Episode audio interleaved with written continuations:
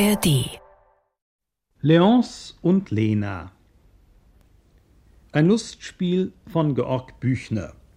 Funkbearbeitung Hans Kettler mit einer Musik von Winfried Zillig. Regie Karl-Heinz Schilling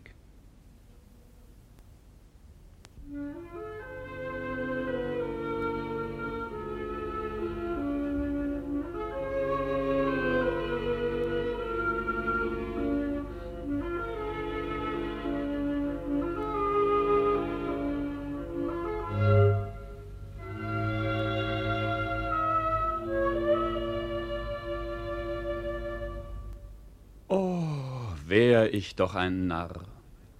Mein Ehrgeiz geht auf eine bunte Jacke.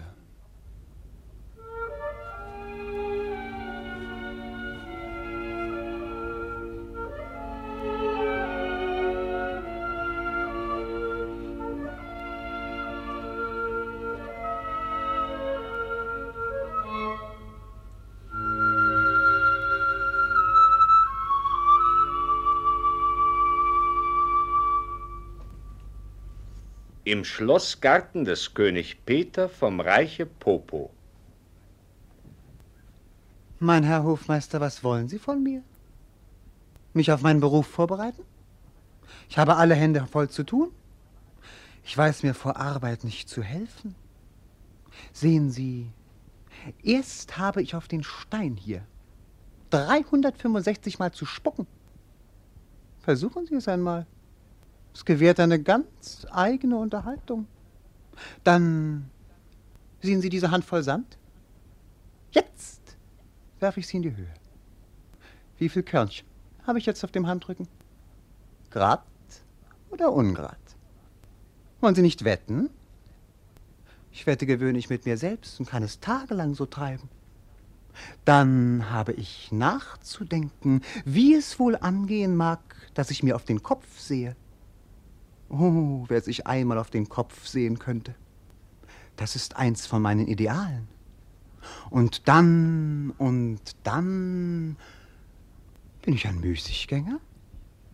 Habe ich jetzt keine Beschäftigung? Ja, es ist traurig. Sehr traurig, Euer Hoheit. Dass die Wolken schon seit drei Wochen von Osten nach Westen ziehen. Das macht mich ganz melancholisch. Eine sehr gegründete Melancholie. Mensch, warum widersprechen Sie mir nicht? Sie haben dringende Geschäfte, nicht wahr? Es ist mir leid, dass ich Sie so lange aufgehalten habe. Leben Sie wohl?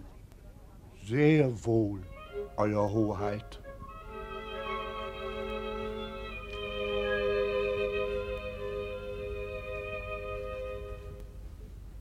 Mein Herr, ich gratuliere Ihnen zu der schönen Parenthese, die Ihre Beine machen, wenn sie sich verbeugen. Weg ist er. Die Bienen sitzen so träge an den Blumen. Der Sonnenschein liegt so faul auf dem Boden. Es grassiert ein entsetzlicher Müßiggang. Müßiggang ist aller Laster Anfang. Dass die Leute nicht alles aus Langeweile treiben. Sie studieren aus Langeweile, sie beten, sie verlieben, verheiraten und vermehren sich aus Langeweile und sterben endlich an der Langeweile. Und das ist der Humor davon. Alles mit den ernsthaftesten Gesichtern. Alle diese Helden, Genies und Dummköpfe, diese Sünder, Heiligen und Familienväter sind im Grunde nichts als raffinierte Müßiggänger, aber warum muss ich es gerade wissen? Ich bin ein elender Spaßmacher. Warum kann ich meinen Spaß nicht auch mit einem ernsten Gesicht vorbringen? Hei, da sitzt der Fleik an der Wand, Fleik an der Wand, Fleik an der Wand. Hei, da sitzt der Fleik an der Wand, Fleik an der Wand, Fleik an der Wand. Oh, holla, holla, Kerl. Du kannst ja laufen. Mein Gott, wenn ich nur etwas unter der Sonne wüsste, was mich noch könnte laufen machen. So? Ja. Ja, ja. Richtig, richtig. Haben Sie mich begriffen? Vollkommen. Nun, so wollen wir von etwas anderem reden.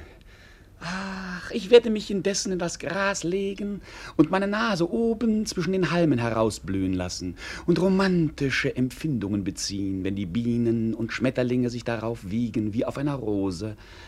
Ach, Herr, was ich ein Gefühl für die Natur habe. Das Gras ist so schön, dass man ein Ochse sein möchte, um es zu fressen. Und dann wieder ein Mensch, um den Ochsen fressen zu können, der solches Gras gefressen. Unglücklicher, Sie scheinen auch an Idealen zu laborieren. Oh Gott. Ich laufe schon seit acht Tagen einem Ideal von Rindfleisch nach, ohne es irgendwo in der Realität anzutreffen.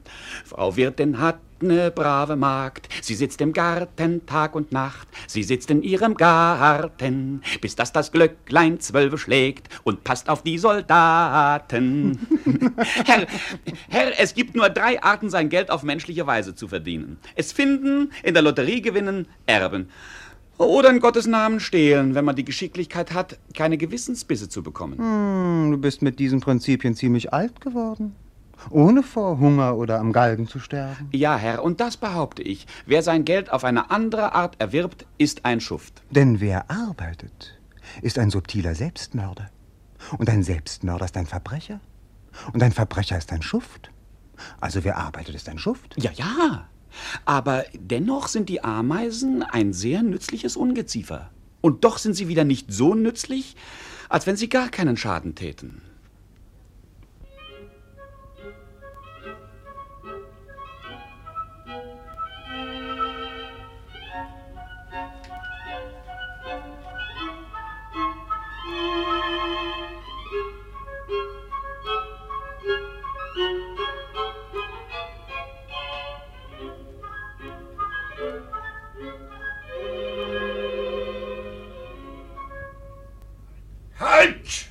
Wo ist der Kerl?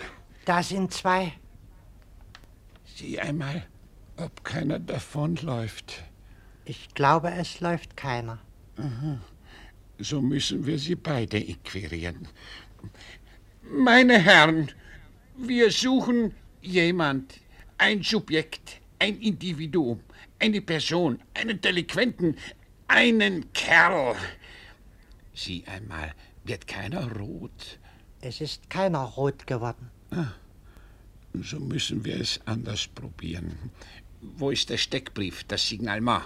Hier ist es. So, visiere die Subjekte. Ich will lesen.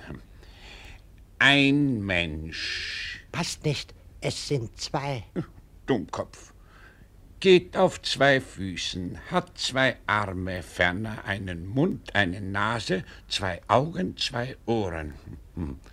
Besondere Kennzeichen, ein höchst gefährliches Individuum. Das passt auf beide. Soll ich beide arretieren? Zwei? Das ist gefährlich.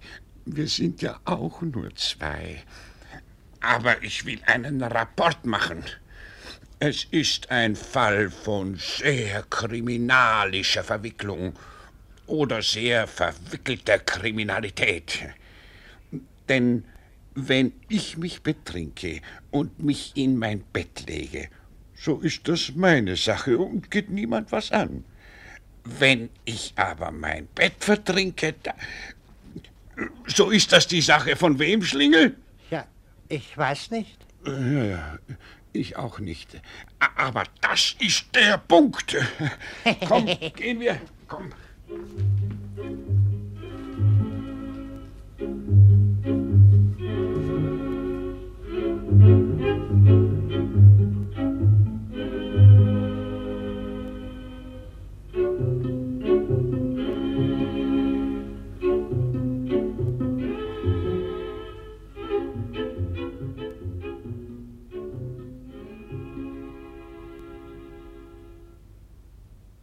Da leugnet nun einer die Vorsehung.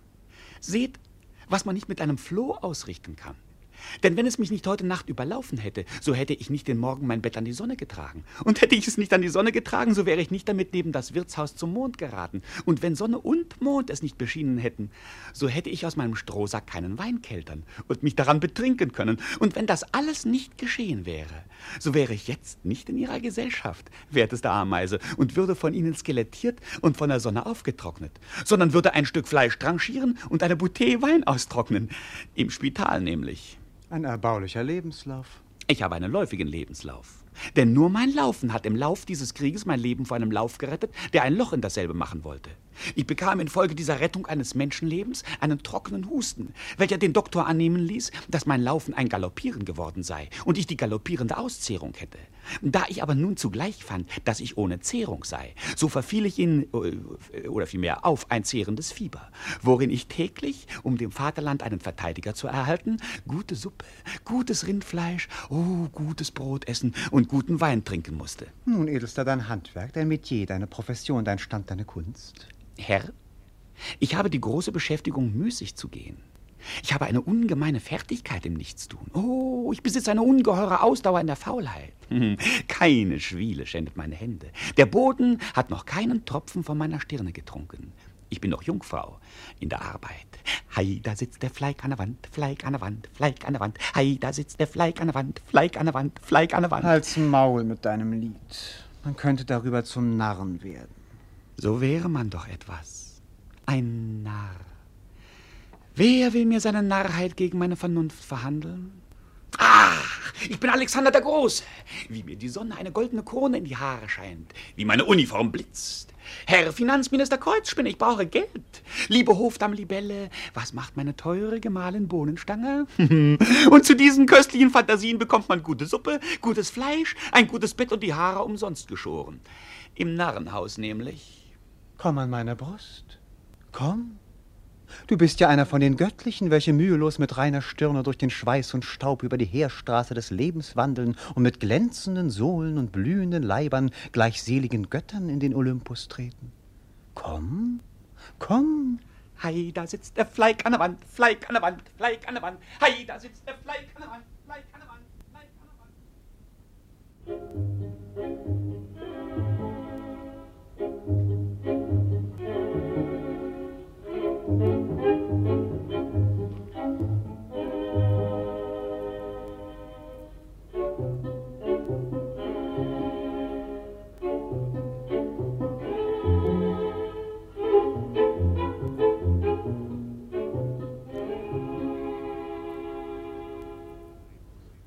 Ein Zimmer im Königsschloss des Reiches Popo.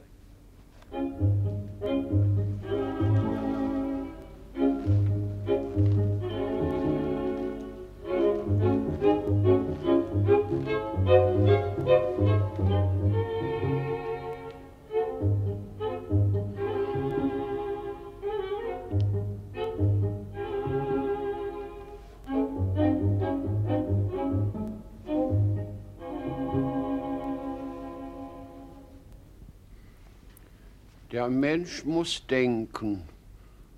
Und ich muss für meine Untertanen denken. Denn sie denken nicht.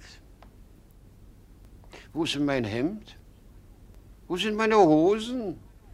Ich laufe fast nackt im Zimmer herum und ihr kleidet mich nicht an.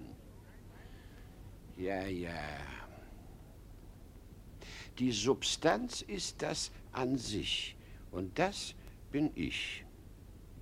Begriffen? Gewiss, Majestät. Jetzt kommen meine Attribute. Die Modifikation, Affektion und äh, Akzidenzien. Mein Hemd, meine Hosen. Halt, pfui. Der freie Wille steht vorn ja ganz offen. Wo ist denn die Moral? Wo sind die Manschetten?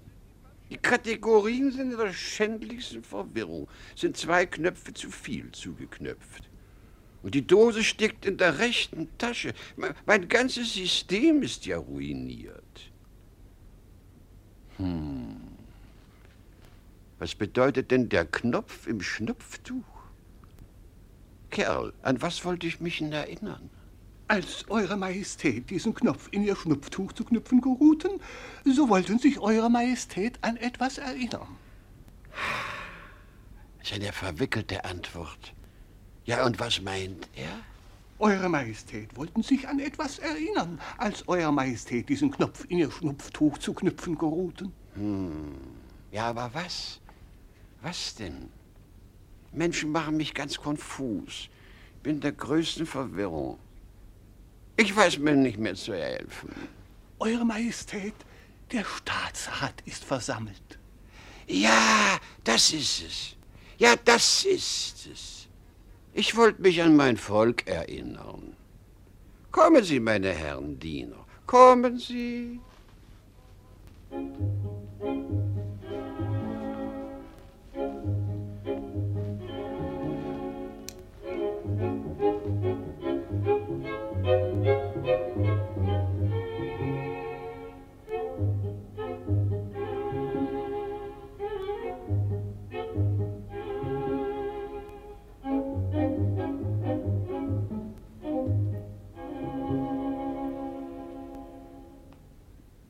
Meine Lieben und Getreuen, ich wollte euch hiermit kund und zu wissen tun, äh, kund und äh, zu wissen tun, denn äh, entweder verheiratet sich mein Sohn oder nicht. Entweder oder. Ihr versteht mich doch. Ein drittes gibt es nicht.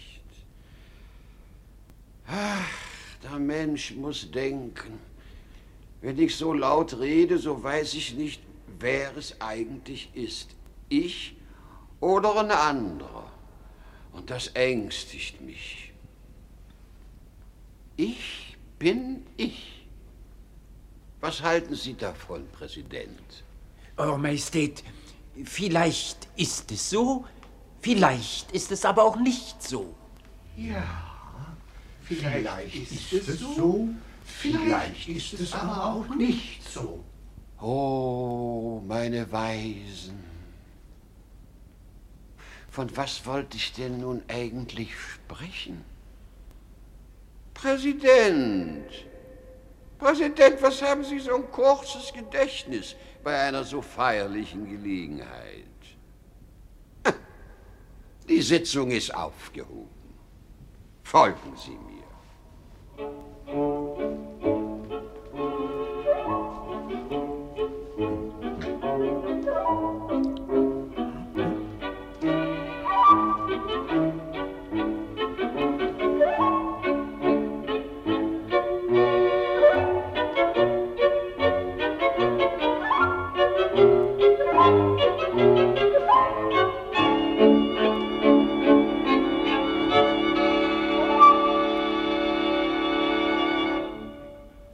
Ein reich geschmückter, mit Kerzen erleuchteter Saal.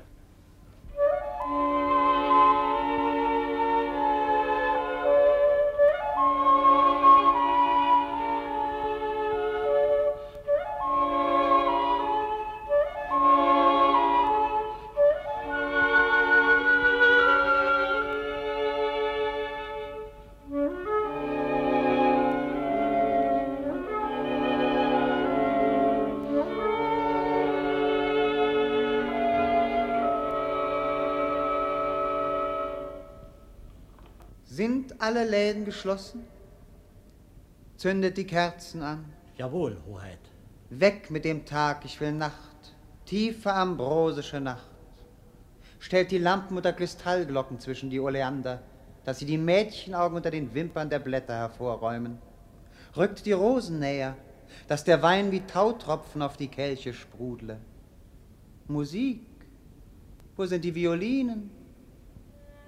Wo ist Rosetta? Fort, alle hinaus.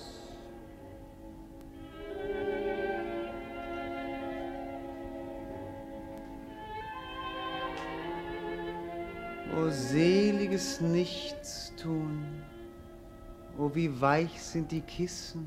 Leos, Rosetta, Leos, Rosetta, deine Lippen sind träg. Vom Küssen?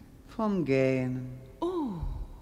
Ach, Rosetta, ich habe die entsetzlichste Arbeit, welche? nichts zu tun. Als zu lieben? Auch Arbeit Leos oder Beschäftigung. oder Müßiggang? Du hast recht, wie immer. Du bist ein kluges Mädchen und ich halte viel auf deinen Scharfsinn. So liebst du mich aus Langeweile? Nein. Ich habe Langeweile, weil ich dich liebe, aber ich liebe meine Langeweile wie dich. Ihr seid eins. O dolce far niente. Ich träume über deinen Augen wie an wunderheimlichen tiefen Quellen. Das Kosen deiner Lippen schläfert mich ein wie Wellenrauschen.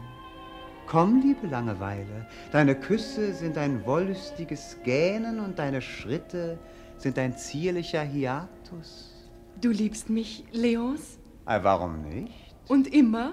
Das ist ein langes Wort, immer. Wenn ich dich nur noch 5000 Jahre und sieben Monate liebe, ist's genug?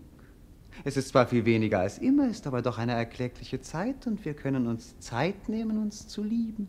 Oder die Zeit kann uns das Lieben nehmen. Oder das Lieben uns die Zeit. Tanze, Rosetta, tanze, dass die Zeit mit dem Takt deiner niedlichen Füße geht. Meine Füße gingen lieber aus der Zeit.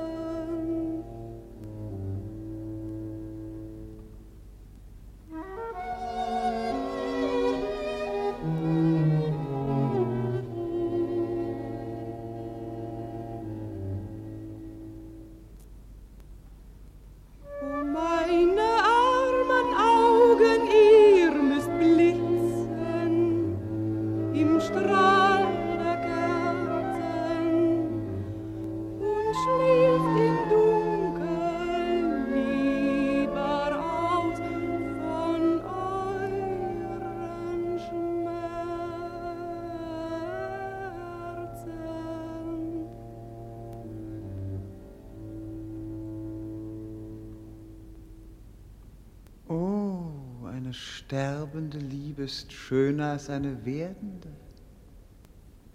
Ich bin ein Römer. Bei dem köstlichen Mahle spielen zum Dessert die goldenen Fische in ihren Todesfarben. Wie er das Rot von den Wangen stirbt, wie still das Auge ausglüht, wie leise das Wogen ihrer Glieder steigt und fällt. Adieu, adieu, meine Liebe. Ich will deine Leiche lieben. Tränen, Rosetta. Ein feiner Epikureismus, weinen zu können. Stell dich in die Sonne, damit die köstlichen Tropfen kristallisieren. Es muss prächtige Diamanten geben. Du kannst dir ein Halsband daraus machen lassen. Wohl, Diamanten. Sie schneiden mir in die Augen. Ach, Leos, lass dich umarmen. Gib acht, mein Kopf. Ich habe unsere Liebe darin beigesetzt. Sieh zu den Fenstern meiner Augen hinein. Siehst du, wie schön tot das arme Ding ist? Stoß mich nicht, dass ihm kein Ärmchen abbricht. Es wäre schade, ich muss meinen Kopf gerade auf den Schultern tragen, wie die Totenfrau einen Kindersarg. Narr, Rosetta, Narr. Rosetta, Leos, sieh mich an. um keinen Preis. Nur einen Blick. Keinen. Was weinst du? Um ein klein wenig und meine Liebe käme wieder auf die Welt. Ich bin froh, dass ich sie begraben habe. Ich behalte den Eindruck. Ich bin eine arme Weise, ich fürchte mich ganz allein. Ach, lieber Gram, willst du nicht kommen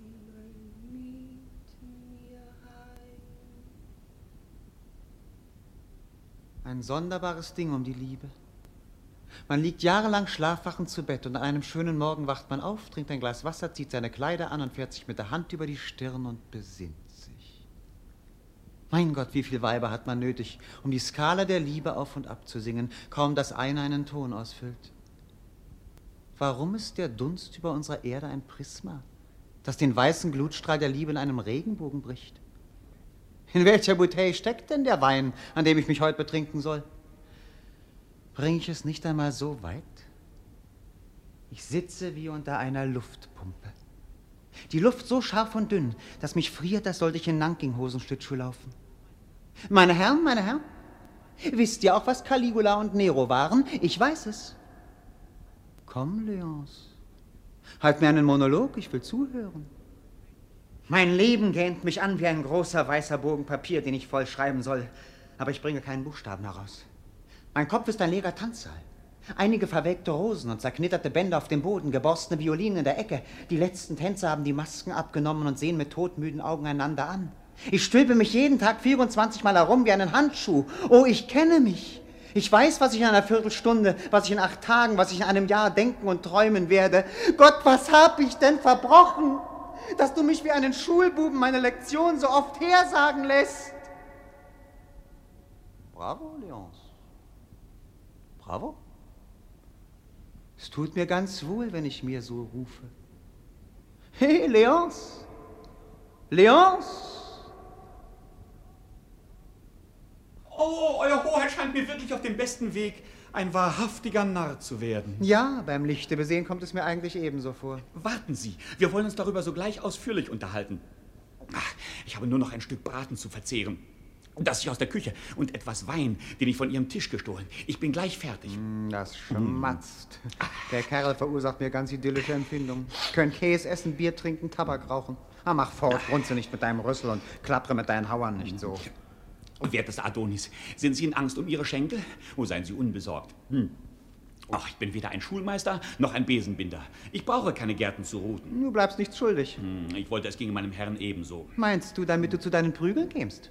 Bist du so besorgt um deine Erziehung? Oh Himmel, man kommt leichter zu seiner Erzeugung als zu seiner Erziehung. Ach, es ist traurig, in welche Umstände einen andere Umstände versetzen können. Oh, was für Wochen habe ich erlebt, seit meine Mutter in die Wochen kam. Und wie viel Gutes habe ich empfangen, dass ich meine Empfängnis zu danken hätte. Was deine Empfindlichkeit betrifft, so könnte sie es nicht besser treffen, um getroffen zu werden. Drücke dich besser aus, oder du sollst den unangenehmen Eindruck von einem Nachdruck haben. Als meine Mutter um das Vorgebirge der guten Hoffnung schiffte. Und dein Vater am Capron Schiffbruch litt. Richtig, richtig, denn er war Nachtwächter. Äh, doch, äh, doch setzte er das Horn nicht so oft an die Lippen, als die Väter edler Söhne an die Stirn. Mensch, du besitzt eine himmlische Unverschämtheit. Ich fühle ein gewisses Bedürfnis, mich in nähere Berührung mit ihr zu setzen. Ich habe eine große Passion, dich zu prügeln. Oh, das ist eine schlagende Antwort und ein triftiger Beweis. Oder du bist eine geschlagene Antwort, denn du bekommst Prügel für deine Antwort. Komm näher. Im Gegenteil, ich laufe weg. Oh, oh, stolpern Sie nicht. Hoppla. Hm. Nun liegen Sie am Boden. Und Sie sind ein Beweis, der noch geführt werden muss. Denn er fällt über seine eigenen Beine, die im Grund genommen selbst noch zu beweisen sind. Oh, es sind höchst unwahrscheinliche Waden und sehr problematische Schenkel.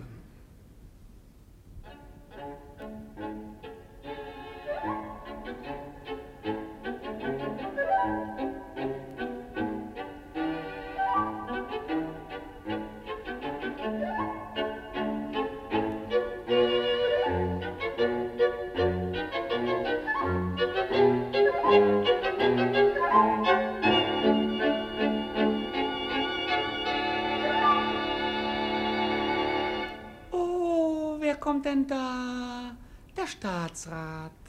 Euer Hoheit, verzeihen. Wie mir selbst. Ich verzeihe mir die Gutmütigkeit, Sie anzuhören, meine Herren. Wollen Sie nicht Platz nehmen? Hier neben mir am Boden. Was die Leute für Gesichter machen, wenn sie das Wort Platz hören. Na, setzen Sie sich nur auf den Boden und genieren Sie sich nicht. Es ist doch der letzte Platz, den Sie einst erhalten, aber er trägt niemanden etwas ein, außer dem Totengräber. Geruhen, Euer Hoheit. Aber schnipsen Sie doch nicht mit den Fingern. Wenn Sie mich nicht zum Mörder machen wollen. Äh, äh, wollten gnädigst in Betracht. Mein Gott, stecken Sie doch die Hände in die Hosen oder setzen Sie sich drauf. Ja, oh, Er ist ganz aus der Fassung. Sammeln Sie sich. Man darf Kinder nicht während des Pissens unterbrechen, sie bekommen sonst eine Verhaltung. Na nun, Mann, fassen Sie sich. Bedenken Sie Ihre Familie und den Staat. Sie riskieren einen Schlagfluss, wenn Ihnen Ihre Rede zurücktritt. erlauben, Euer Hoheit, eine Botschaft abzugeben. Was? Sie können schon lesen. Nun denn. Dass man der zu erwartenden Ankunft von Euer Hoheit verlobten Braut der durchlauchtigsten Prinzessin Lena von Pipi auf morgen sich zu gewärtigen habe, davon lässt Ihre königliche Majestät Eure Hoheit benachrichtigen. Wenn meine Braut mich erwartet, so werde ich ihr den Willen tun und sie auf mich warten lassen. Ich habe sie gestern Nacht im Traum gesehen. Sie hat ein paar Augen so groß, dass die Tanzschuhe meiner Rosetta zu Augenbrauen darüber gepasst hätten. Und auf den Wangen waren keine Grübchen, sondern ein paar Abzugsgräben für das Lachen. Ich glaube an Träume. Träumen Sie auch zuweilen, Herr Präsident? Haben Sie auch Ahnungen? Versteht sich, versteht sich. Immer die Nacht vor dem Tag, an dem ein Braten verbrennt, ein Kapaun krepiert oder Ihre königliche Majestät Leibweh bekommt. Apropos, hatten Sie nicht noch etwas auf der Zunge? Ja. Äh, geben Sie nur alles von sich. An dem Tage der Vermählung ist ein höchster Wille gesonnen, seine allerhöchste Willensäußerung in die Hände Eurer Hoheit niederzulegen. Sagen Sie einem höchsten Willen, dass ich alles tun werde, das ausgenommen, was ich werde bleiben lassen, was aber jedenfalls nicht so viel sein wird, als wenn es noch einmal so viel wäre. Meine Herren, Sie entschuldigen, dass ich Sie nicht begleite. Ich habe gerade die Passion zu sitzen. Aber meine Gnade ist so groß, dass ich sie mit den Beinen kaum ausmessen kann. Valerio, gib den Herrn das Geleite. Das Geläute? Oh, soll ich dem Herrn Präsidenten eine Schelle anhängen? Soll ich Sie führen, als ob Sie auf allen Vieren gingen? Mensch, du bist nichts als ein schlechtes Wortspiel. Du hast weder Vater noch Mutter, sondern die fünf Vokale haben dich miteinander erzeugt. Hm, und Sie, Prinz, sind ein Buch ohne Buchstaben, mit nichts als Gedankenstrichen. Kommen Sie jetzt, meine Herren. Ach, es ist eine traurige Sache um das Wort kommen. Will man ein Einkommen, so muss man stehlen. An ein Aufkommen ist nicht zu denken, als wenn man sich hängen lässt. Ein Unterkommen findet man erst, wenn man begraben wird. Und ein Auskommen hat man jeden Augenblick mit einem Witz, wenn man nichts mehr zu sagen weiß. Ja, wie zum Beispiel ich eben. Und Sie, ehe Sie noch etwas gesagt haben.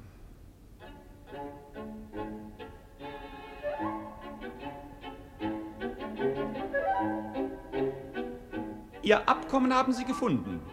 Und Ihr Fortkommen werden Sie jetzt zu ersuchen ersucht.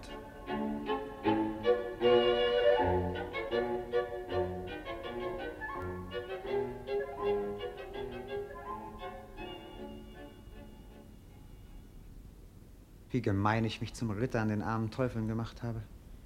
Steckt aber doch einmal ein gewisser Genuss in einer gewissen Gemeinheit. Hm. Heiraten. Das heißt einen Ziehbrunnen leer trinken. O Shandy, alter Shandy, wer mir deine Uhr schenkte. Valerio, hast du's gehört? Nun, Sie sollen König werden. Oh, das ist eine lustige Sache. Man kann den ganzen Tag spazieren fahren und den Leuten die Hüte verderben, durchs viele abziehen. Man kann aus ordentlichen Menschen ordentliche Soldaten ausschneiden, sodass alles ganz natürlich wird.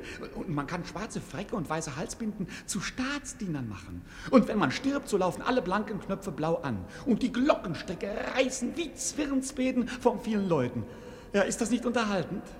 Valerio, Valerio, wir müssen was anderes treiben. Tja. Rate. Hm. Die Wissenschaft. Ja, die Wissenschaft. Wir wollen Gelehrte werden. Äh, a priori oder a posteriori? A priori, das muss man bei meinem Herrn Vater lernen. A posteriori fängt alles an wie ein altes Märchen, es war einmal. Ja, so wollen wir Helden werden. Aber der Heroismus fuselt abscheulich und bekommt das Lazarettfieber und kann ohne Leutnants und Rekruten nicht bestehen. Ach, pack dich mit deiner Alexanders und Napoleons Romantik. So wollen wir Genies werden. Die Nachtigall der Poesie schlägt den ganzen Tag über unserem Haupt, aber das Feinste geht zum Teufel, bis wir ihr die Federn ausreißen und in die Tinte oder die Farbe tauchen. So wollen wir nützliche Mitglieder der menschlichen Gesellschaft werden. Lieber möchte ich meine Demission als Mensch geben. So wollen wir zum Teufel gehen. Ach, der Teufel ist nur des Kontrastes wegen da, damit wir begreifen sollen, dass am Himmel doch eigentlich etwas sei. Hm. Valerio, Valerio, jetzt hab ich's. Fühlst du nicht das Wehen aus Süden? Fühlst du nicht, wie der tiefblaue, glühende Äther auf und abwogt, wie das Licht blitzt von dem goldenen, sonnigen Boden, von der heiligen Salzflut und von den Marmorsäulen und Leibern? Der große Pan schläft und die ehernen Gestalten träumen im Schatten über den tief rauschenden Wellen von dem alten Zauberer Virgil, von Tarantell und Tambourin und tiefen, tollen Nächten voll Masken, Fackeln und Gitarren. Ein Lazzaroni, Valerio, ein Lazzaroni, wir gehen nach Italien.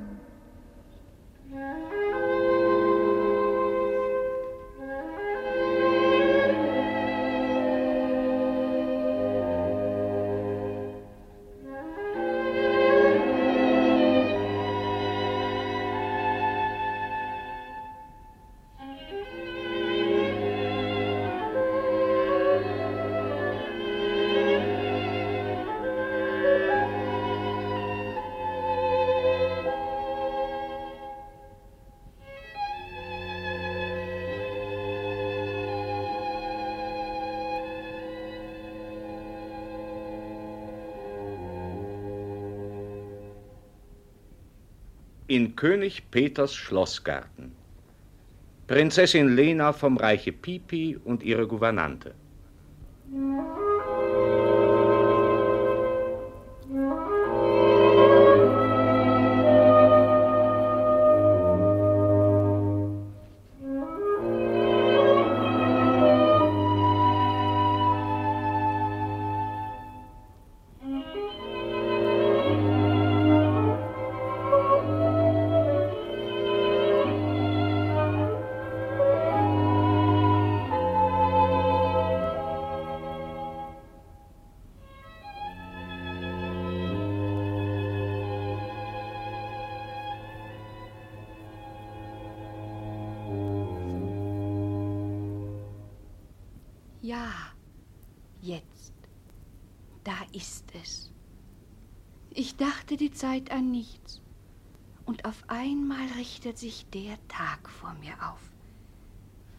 Habe den Kranz im Haar und die Glocken, die Glocken.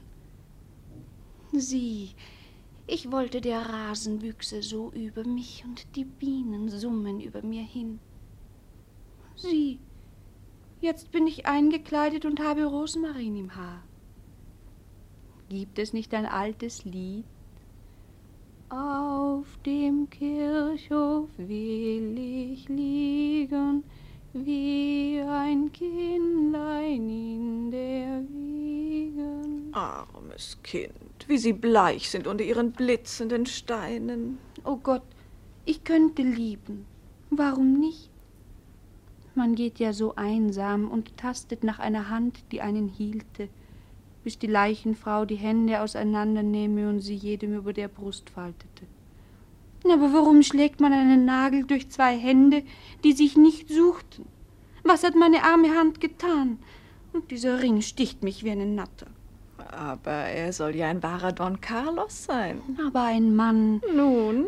Den man nicht liebt. Pfui. Siehst du, ich schäme mich.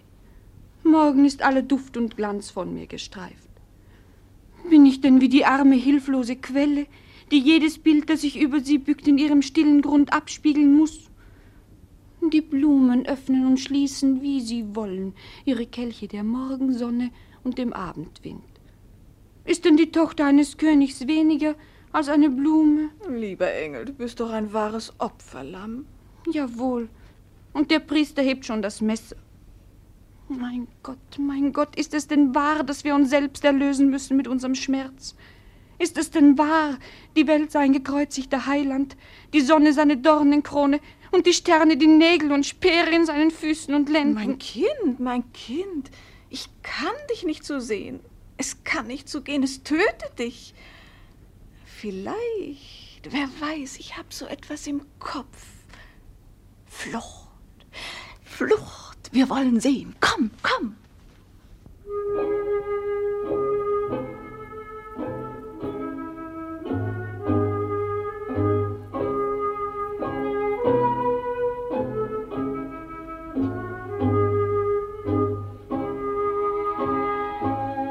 Ist mir eine Stimme doch erklungen im tiefsten Innern und hat mit einem Male mir verschlungen all mein Erinnern.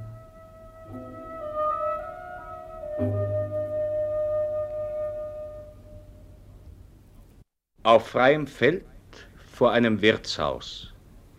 Valerio und Leonce. Ach, ach, auf Ehre, Prinz. Ach, die Welt ist doch ein ungeheuer weitläufiges Gebäude. Nicht doch, nicht doch. Ich wage kaum die Hände auszustrecken, wie in einem engen Spiegelzimmer aus Furcht überall anzustoßen, dass die schönen Figuren in Scherben auf dem Boden lägen und ich vor der kahlen, nackten Wand stünde. Ach, ich bin verloren. Da wird niemand einen Verlust dabei haben, als wer dich findet. Ach, ich werde mich nächstens in den Schatten meines Schattens stellen. Du verflüchtigst dich ganz an der Sonne. Siehst du die schöne Wolke da oben? Sie ist wenigstens ein Viertel von dir. Sie sieht ganz wohlbehaglich auf deine gröberen materiellen Stoffe herab. Die Wolke könnte ihrem Kopf nichts schaden, wenn man sie ihnen Tropfen für Tropfen darauf fallen ließe. Ein köstlicher Einfall. Wir sind schon durch ein Dutzend Fürstentümer, durch ein halbes Dutzend Großherzogtümer und durch ein paar Königreiche gelaufen und das in der größten Übereilung in einem halben Tag. Und warum? Weil man König werden und eine schöne Prinzessin heiraten soll. Und Sie leben noch in einer solchen Lage. Oh, ich begreife Ihre Resignation nicht. Ich begreife nicht, dass Sie nicht Arsenik genommen, sich auf das Geländer des Kirchturms gestellt und sich eine Kugel durch den Kopf gejagt haben, um es ja nicht zu verfehlen. Aber Valerio, die Ideale. Ach. Ich habe das Ideal eines Frauenzimmers in mir und muss es suchen. Sie ist unendlich schön und unendlich geistlos. Die Schönheit ist da so hilflos, so rührend wie ein neugeborenes Kind. Ist ein köstlicher Kontrast. Diese himmlisch stupiden Augen, dieser göttlich einfältige Mund, dieses scharfnasige griechische Profil und dieser geistige Tod in diesem geistlosen Leib. Oh, Teufel, da sind wir ja schon wieder auf der Grenze. Ach, das ist ein Land wie eine Zwiebel. Nichts als Schalen oder wie ineinander gesteckte Schachteln. In der größten sind nichts als Schachteln und in der kleinsten ist gar nichts. Oh, soll denn dieser Sack, dieser Pack, den ich da mitschleppe, mein Grabstein werden? Sehen Sie, Prinz, ich werde philosophisch. Ein Bild des menschlichen Lebens. Ich schleppe diesen Pack mit wunden Füßen durch Frost und Sonnenbrand, weil ich abends ein reines Hemd anziehen will. Und wenn endlich der Abend kommt, so ist meine Stirne gefurcht, meine Wange hohl, mein Auge dunkel und ich habe gerade noch Zeit, mein Hemd anzuziehen. Als Totenhemd. Hätte ich nur nicht gescheiter getan, ich hätte mein Bündel vom Stecken gehoben und es in der ersten besten Kneipe verkauft und hätte mich dafür betrunken und im Schatten geschlafen, bis es Abend geworden wäre und hätte nicht geschwitzt und mir keine Leichtdörner gelaufen. Und Prinz, jetzt kommt die Anwendung und die Praxis. Aus lauter Schamhaftigkeit wollen wir jetzt auch noch den inneren Menschen bekleiden und Rock und Hose inwendig anziehen. Ei, ei, du lieber Pack, welch ein köstlicher Duft. Welche Weindüfte und Bratengerüche kommen aus dem Wirtshaus. Ach, ei, ihr lieben Hosen, wie wurzelt ihr am Boden und grünt und blüht. Und die langen, schweren Trauben hängen mir in den Mund und der Most gärt in der Kälte. Oh, kommen Sie, Prinz, Prinz, kommen Sie.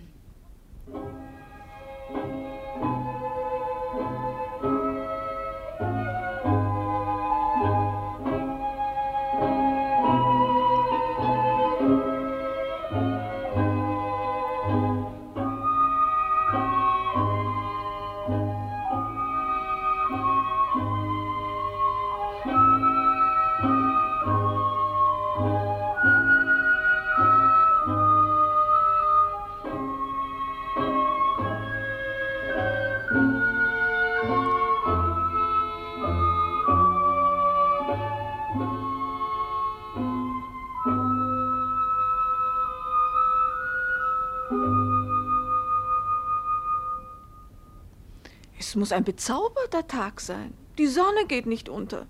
Und es ist so unendlich lang seit unserer Flucht. Nicht doch, meine Liebe. Die Blumen sind ja kaum welk, die ich zum Abschied brach, als wir aus dem Garten gingen.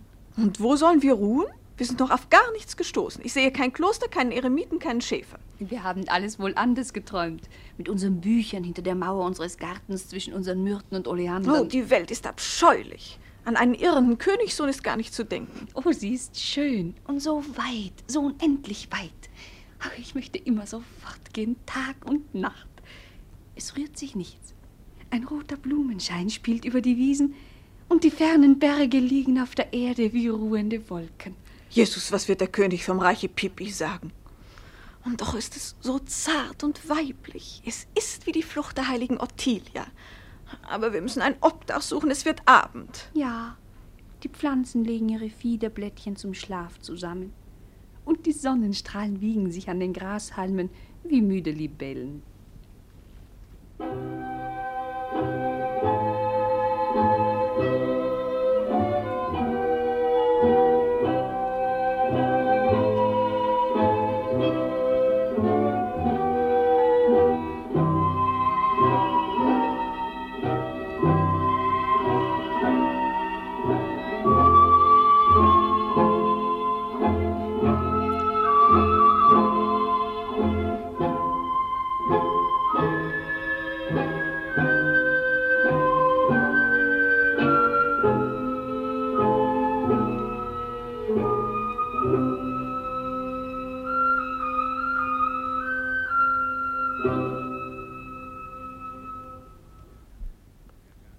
Der Garten in dem Wirtshaus an einem Fluss mit weiter Aussicht.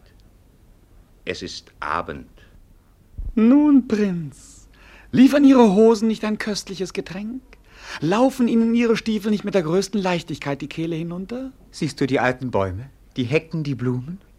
Das alles hat seine Geschichte, seine lieblichen Geschichten. Siehst du die greisen, freundlichen Gesichter unter den Reben an der Haustür, wie sie sitzen und sich bei den Händen halten und Angst haben, dass sie so alt sind und die Welt noch so jung ist? Oh, Valerio, und ich bin so jung und die Welt ist so alt.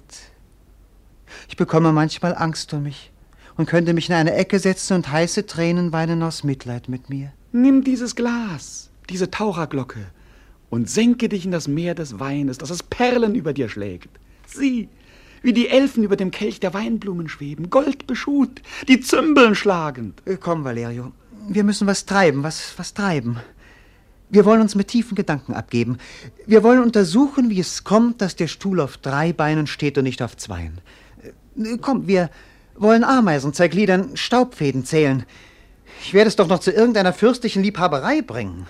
Ich werde doch noch eine Kinderrassel finden, die mir erst aus der Hand fällt, wenn ich Flocken lese und an der Decke zupfe. Ich habe noch eine gewisse Dosis Enthusiasmus zu verbrauchen. Aber wenn ich alles recht warm gekocht habe, so brauche ich eine unendliche Zeit, um einen Löffel zu finden, mit dem ich das Gericht esse.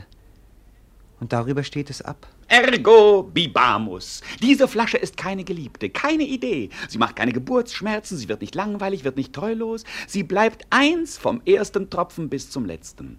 Du brichst das Siegel und alle Träume, die in ihr schlummern, sprühen dir entgegen. Oh Gott, die Hälfte meines Lebens soll ein Gebet sein, wenn mir nur ein Strohhalm beschert wird, auf dem ich reite, wie auf einem prächtigen Ross, bis ich selbst auf dem Stroh liege.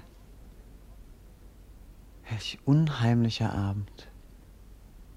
Da unten ist alles still und da oben wechseln und ziehen die Wolken und der Sonnenschein geht und kommt wieder. Sieh, was seltsame Gestalten sich dort jagen. Sieh die langen weißen Schatten mit den entsetzlich mageren Beinen und Fledermausschwingen und alles so rasch, so wirr und da unten rührt sich kein Blatt, kein Halm. Die Erde hat sich ängstlich zusammengeschmiegt wie ein Kind und über ihre Wiege schreiten Gespenster. Ich weiß nicht, was ihr wollt. Oh, mir ist ganz behaglich zumute. Die untergehende Sonne sieht aus wie ein Wirtshausschild und die feurigen Wolken darüber wie die Aufschrift Wirtshaus zur goldenen Sonne. Die Erde und das Wasser da unten sind wie ein Tisch, auf dem Wein verschüttet ist. Und wir liegen darauf wie Spielkarten, mit denen Gott und der Teufel aus Langeweile eine Partie machen.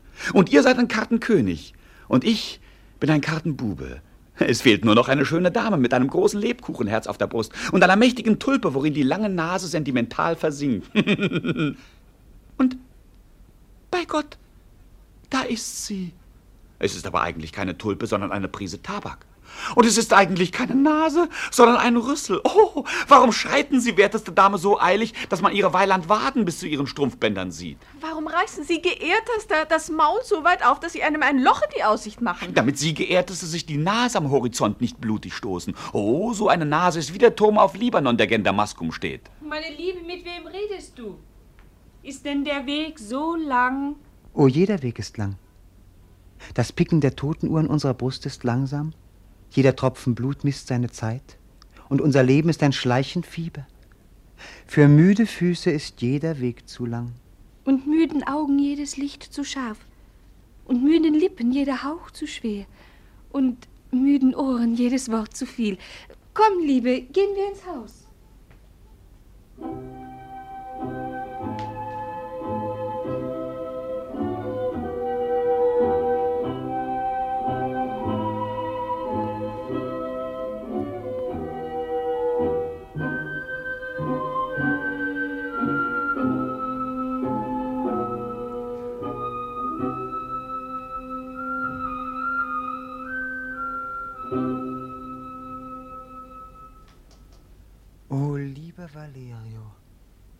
Könnte ich nicht auch sagen, sollte nicht dies und ein Wall von Federbüschen nebst ein paar gepufften Rosen auf meinen Schuhen? Ich habe es, glaube ich, ganz melancholisch gesagt. Gott sei Dank, dass ich anfange, mit der Melancholie niederzukommen.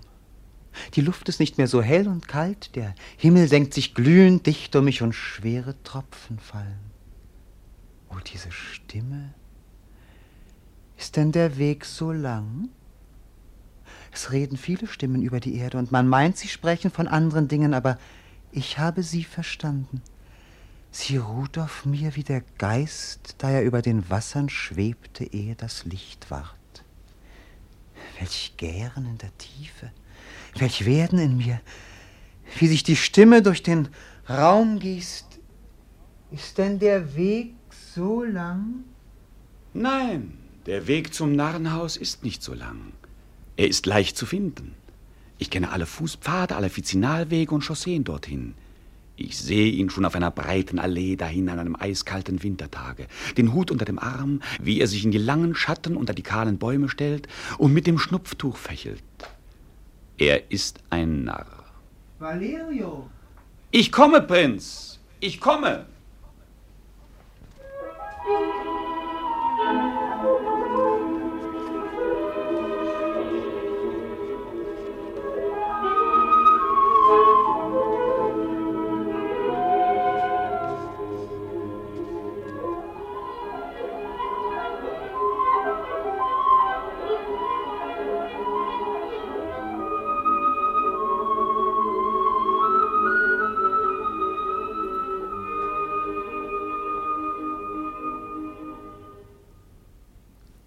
Denken Sie nicht an den Menschen.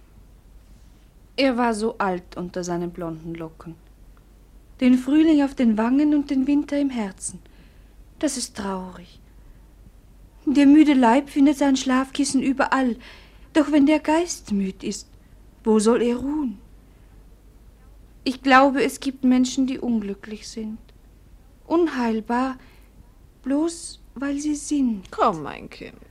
Ich bleibe hier im Garten. Aber. Aber, Liebe, du weißt, man hätte mich eigentlich in eine Scherbe setzen sollen. Ich brauche Tau und Nachtluft, wie die Blumen. Hörst du die Harmonien des Abends? Wie die Grillen den Tag einsingen und die Nachtviolen ihn mit ihrem Duft einschläfern. Geh nur, Liebe, geh. Ich setze mich hier auf den Rasen.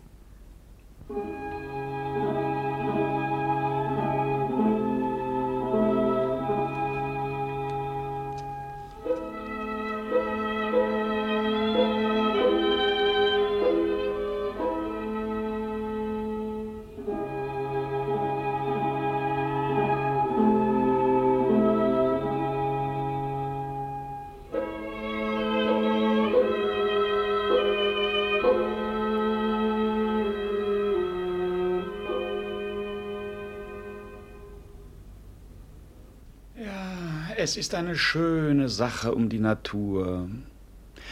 Sie wäre aber noch schöner, wenn es keine Schnaken gäbe, die Wirtsbetten etwas reinlicher wären und die Totenuhren nicht so in den Wänden pickten. Drinnen schnarchen die Menschen und draußen quaken die Frösche. Ach, lieber Rasen. Dies ist ein rasender Entschluss, wenn ich mich jetzt auf dich lege.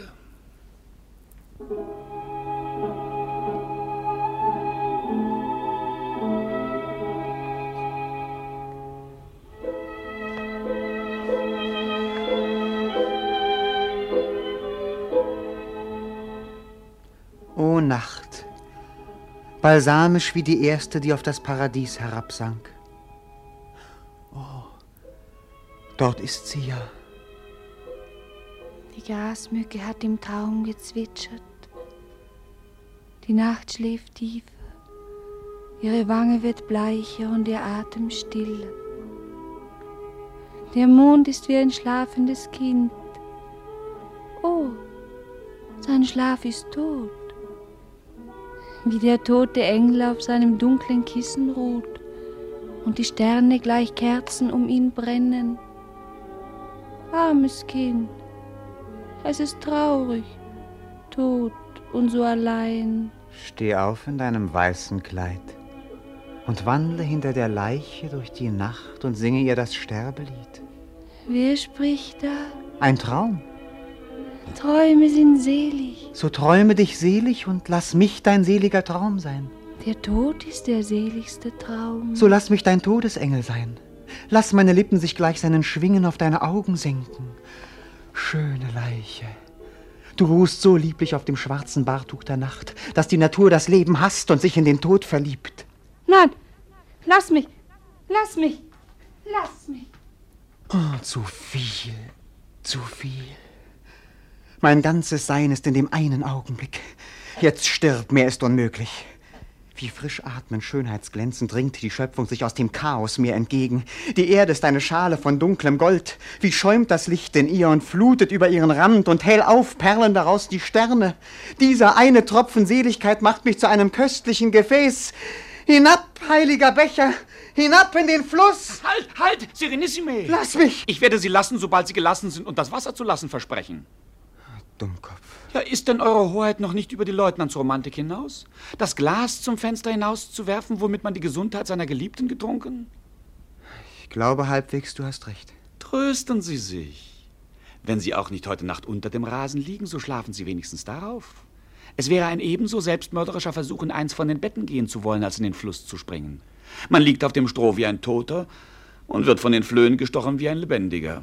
Meinetwegen, Mensch. Du hast mich um den schönsten Selbstmord gebracht. Ich werde in meinem Leben keinen so vorzüglichen Augenblick mehr finden und das Wetter ist so vortrefflich. Ach, jetzt bin ich schon ganz aus der Stimmung. Der Himmel beschere mir einen recht gesunden und plumpen Schlaf. Amen. Und ich habe ein Menschenleben gerettet und werde mir mit meinem guten Gewissen heute Nacht den Leib warm halten. Wohl bekomm's, Valerio.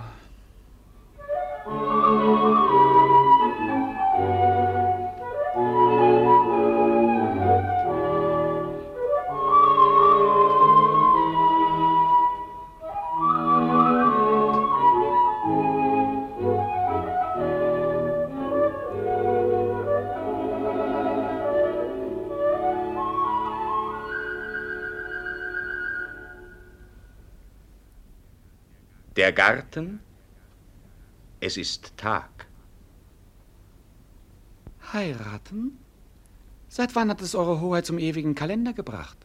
Weißt du auch, Valerio, dass selbst der Geringste unter den Menschen so groß ist, dass das Leben noch viel zu kurz ist, um ihn lieben zu können? Und dann kann ich doch einer gewissen Art von Leuten die Freude lassen, die sich einbilden, dass nichts so schön und heilig sei, dass sie es nicht schöner und heiliger machen müssten. Es liegt ein gewisser Genuss in dieser lieben Arroganz. Warum soll ich Ihnen denselben nicht gönnen? Sehr human und philobestialisch. Aber weiß sie auch, wer Sie sind? Sie weiß nur, dass sie mich liebt. Und weiß Eure Hoheit auch, wer sie ist? Hm, Dummkopf. Frag doch die Nelk und die Tauperle nach ihrem Namen. Das heißt, sie ist überhaupt etwas. Wenn das nicht schon zu unzart ist und nach dem Signalement schmeckt. Prinz, Prinz, bin ich Minister, wenn Sie heute vor Ihrem Vater mit der unaussprechlichen Namenlosen mittels des Ehesegens zusammengeschmiedet werden? Ihr Wort. Mein Wort. Der arme Teufel Valerio empfiehlt sich seiner Exzellenz dem Herrn Staatsminister Valerio von Valerienthal. Was will der Kerl? Ich kenne ihn nicht. Fort mit dem Schlingel. Großer Festsaal im Schlosse des Königs vor dem Reiche Popo.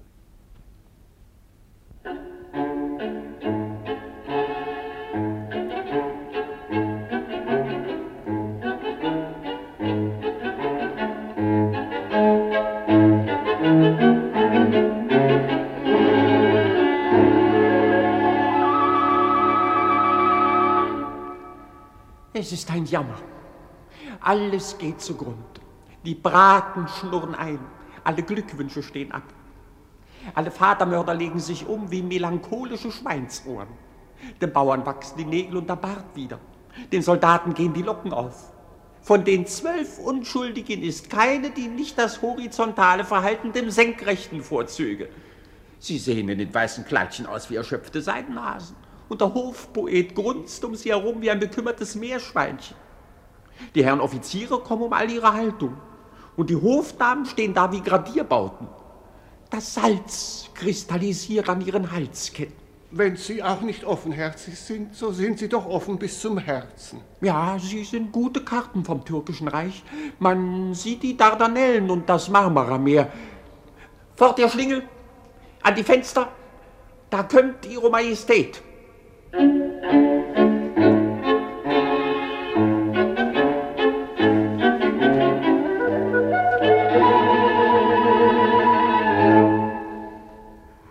Also auch die Prinzessin ist verschwunden? Hat man noch keine Spur von unserem geliebten Erbprinzen?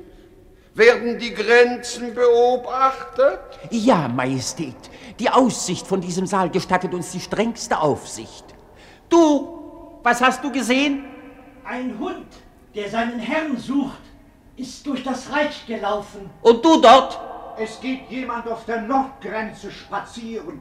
Aber es ist nicht der Prinz. Ich könnte ihn erkennen. Und du? Sie verzeihen.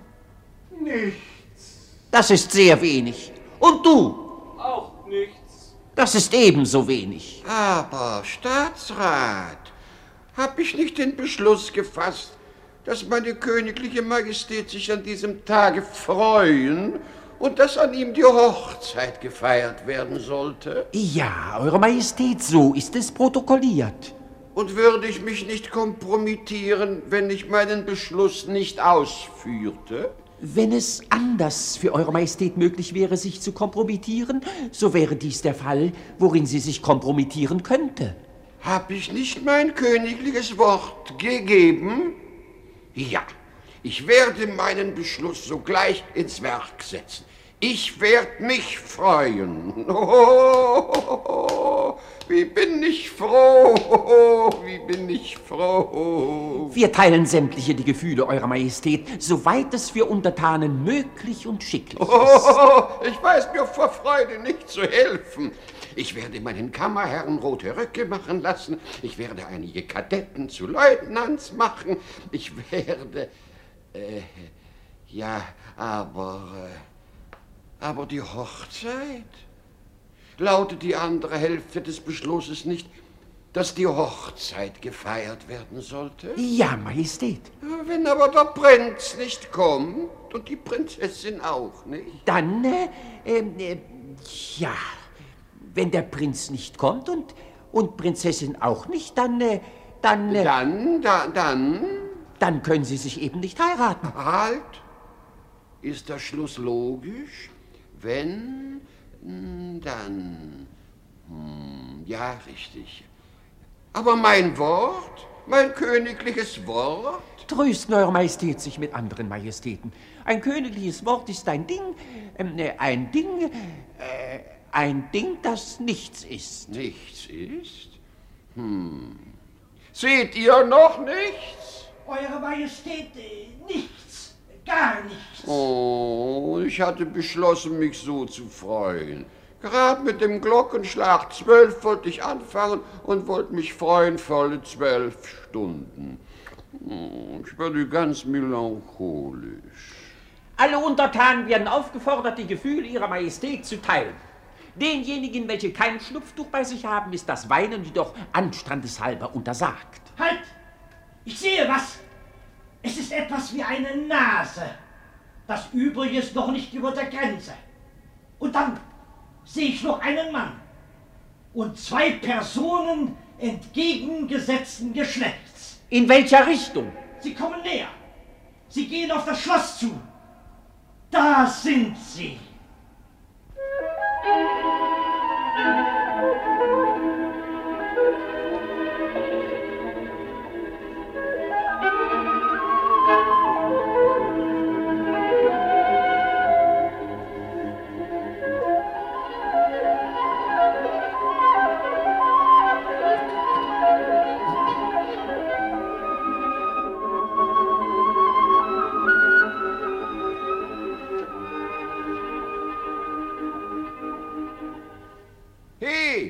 Masken! Masken, wer seid ihr? Weiß ich's? Bin ich das? Oder das oder das? Wahrhaftig, ich bekomme Angst, ich könnte mich ganz auseinanderschälen und blättern. Aber etwas müsst ihr doch sein. Wenn Eure Majestät es befehlen. Aber, meine Herren, bitte hängen Sie dann die Spiegel herum und verstecken Sie Ihre blanken Knöpfe etwas. Und äh, bitte sehen Sie mich nicht so an, dass ich mich in Ihren Augen spiegeln muss. Oder ich weiß wahrhaftig nicht mehr, was ich eigentlich bin. Der Mensch mit seiner Larve vorm Gesicht und mit den beiden jungen Masken rechts und links bringt mich in Konfusion, zur Desperation.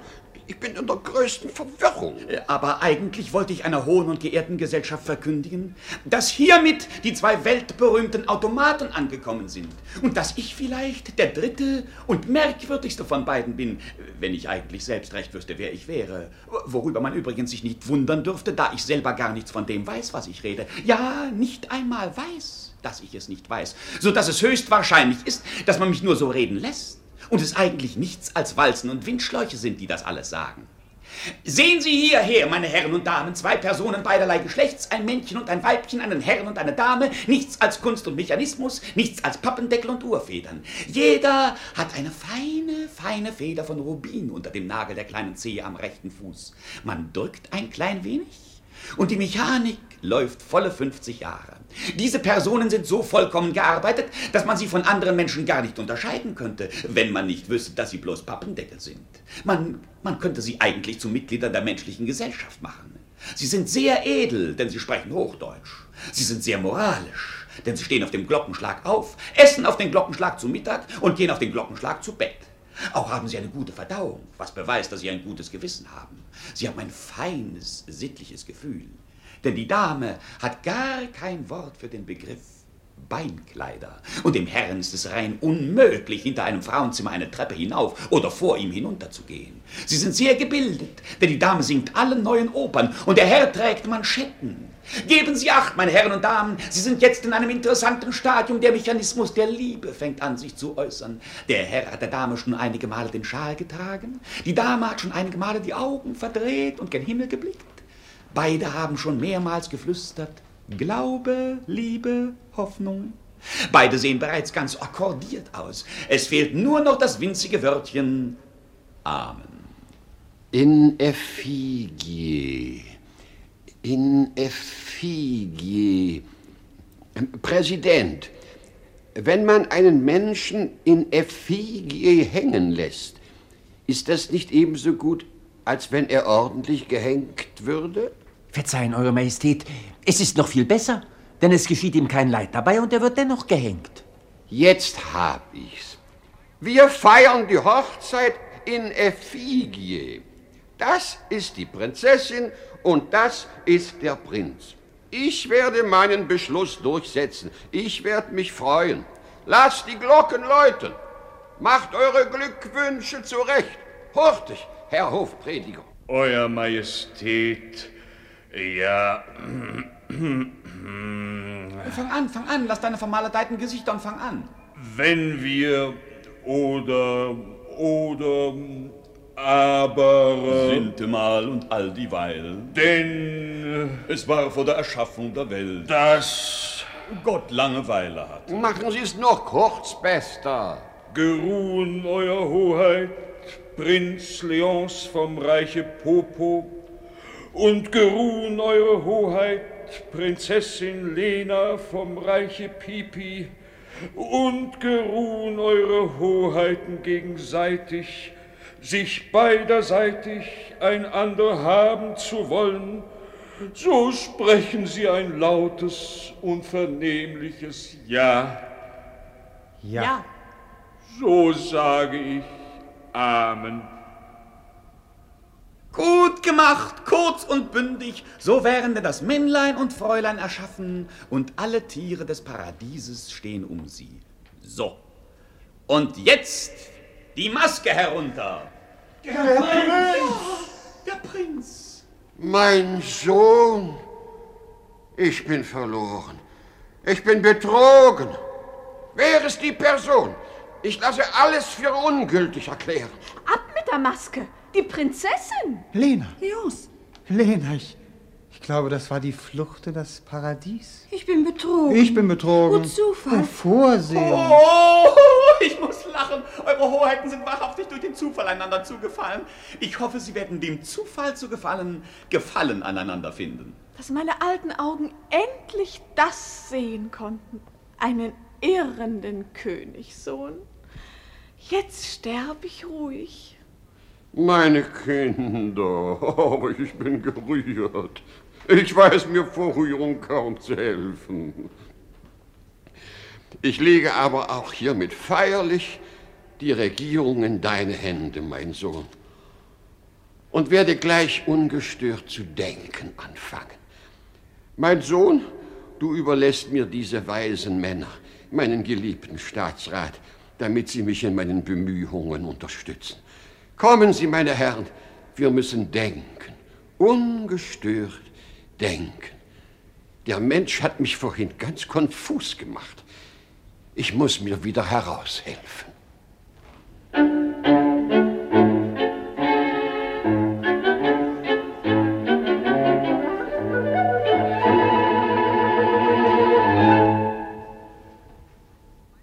Meine Damen, meine Herren, meine Gemahlin und ich bedauern unendlich, dass Sie uns heute so lange zu Diensten gestanden sind. Ihre Stellung ist so traurig, dass wir um keinen Preis Ihre Standhaftigkeit länger auf die Probe stellen möchten. Gehen Sie jetzt nach Hause.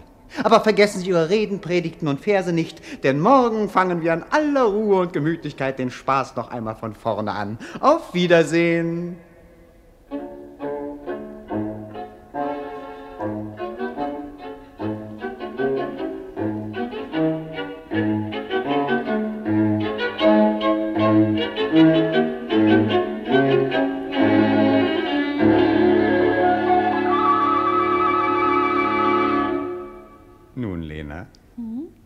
Siehst du jetzt, wie wir die Taschen voll haben voll Puppen und Spielzeug? Was wollen wir damit anfangen? Wollen wir ihnen Schnurrbärte machen und ihnen Säbel anhängen? Oder wollen wir ihnen Fräcke anziehen und sie infusorische Politik und Diplomatie treiben lassen und uns mit dem Mikroskop daneben setzen? Oder hast du Verlangen nach einer Drehorgel, auf der die milchweißen ästhetischen Spitzmäuse herumhuschen? Wollen wir ein Theater bauen? Nein. Ich weiß es besser, was du willst. Wir lassen alle Uhren zerschlagen, alle Kalender verbieten und zählen Stunden und Monden nur nach der Blumenuhr, nur nach Blüte und Frucht. Und dann umstellen wir das Ländchen mit Brennspiegeln, dass es keinen Winter mehr gibt und wir uns im Sommer bis Ischia und Capri hinauf destillieren und das ganze Jahr zwischen Rosen und Veilchen, zwischen Orangen und Lorbeer stecken. Und ich werde Staatsminister. Und es wird ein Dekret erlassen, dass wer sich Schwielen in die Hände schafft, unter Kuratell gestellt wird. Dass wer sich krank arbeitet, kriminalistisch strafbar ist. Dass jeder, der sich rühmt, sein Brot im Schweiße seines Angesichts zu essen, für verrückt und der menschlichen Gesellschaft gefährlich erklärt wird. Und dann legen wir uns in den Schatten und bitten Gott um Makaroni, Melonen und Feigen, um musikalische Kehlen, klassische Leiber und eine kommode Religion.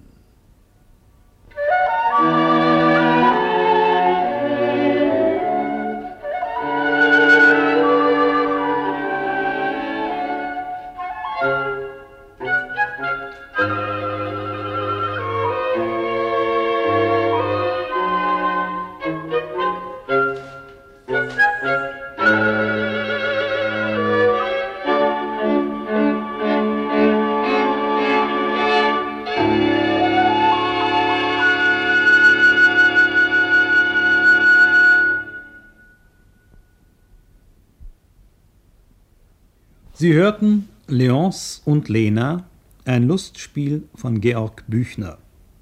Funkbearbeitung Hans Kettler mit einer Musik von Winfried Zillig.